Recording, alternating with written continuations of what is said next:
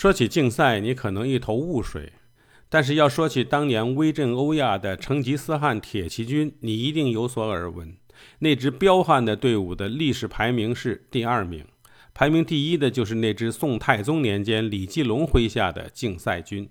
起初，大宋在和辽国的战斗中，由于缺少骏马，吃尽了苦头。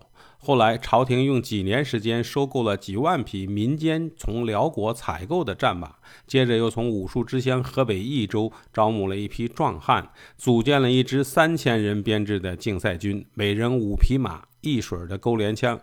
就是这支队伍，面对曾经以一当十、势如破竹的辽国骑兵，创造了奇迹。在著名的唐河之战中，竞赛军把三方来袭的八万辽国铁骑打得满地找牙，留下一万多具尸体，落荒而逃。竞赛军战无不胜。我劝天公重抖擞，不拘一格出竞赛。